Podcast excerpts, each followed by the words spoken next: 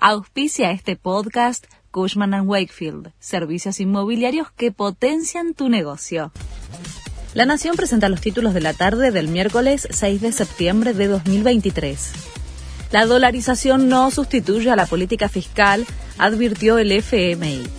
Rodrigo Valdés, responsable del Fondo para América Latina, dijo que ningún sistema monetario reemplaza la necesidad de tener una conducta fiscal responsable. Además, aclaró que el organismo puede tener un programa con un país dolarizado, como ocurre con Ecuador. Designan a un juez subrogante en lugar de Ana María Figueroa la Cámara Federal de Casación Penal se reúne para buscar quién reemplaza a la jueza que cumplió 75 años y no se quiere jubilar. La magistrada tiene un rol clave en el futuro judicial de Cristina Kirchner y sus hijos en la causa Otesur Los Sauces. Último adiós a Silvina Luna. A casi una semana de su muerte se realizó la despedida. Allegados se acercaron desde temprano a la casa velatoria ubicada en Núñez para acompañar a su hermano Ezequiel. Una multitud llegó hasta el cementerio de Chacarita, donde fue la despedida final.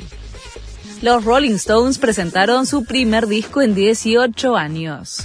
Jimmy Fallon fue el encargado de entrevistar a la banda que presentó Angry, nuevo tema, y el video del disco que se lanza el 20 de octubre. Se trata del primer álbum sin Charlie Watts, contiene 12 canciones y marcó el regreso de la banda, formada hace 61 años, a un estudio de grabación. Scaloni dijo que Messi va a jugar todo lo que pueda. El entrenador de la selección argentina brindó una conferencia de prensa en la previa del comienzo de las eliminatorias. Dijo que ya tiene definido el equipo para recibir a Ecuador mañana y se refirió al alto precio de las entradas para ver a la selección.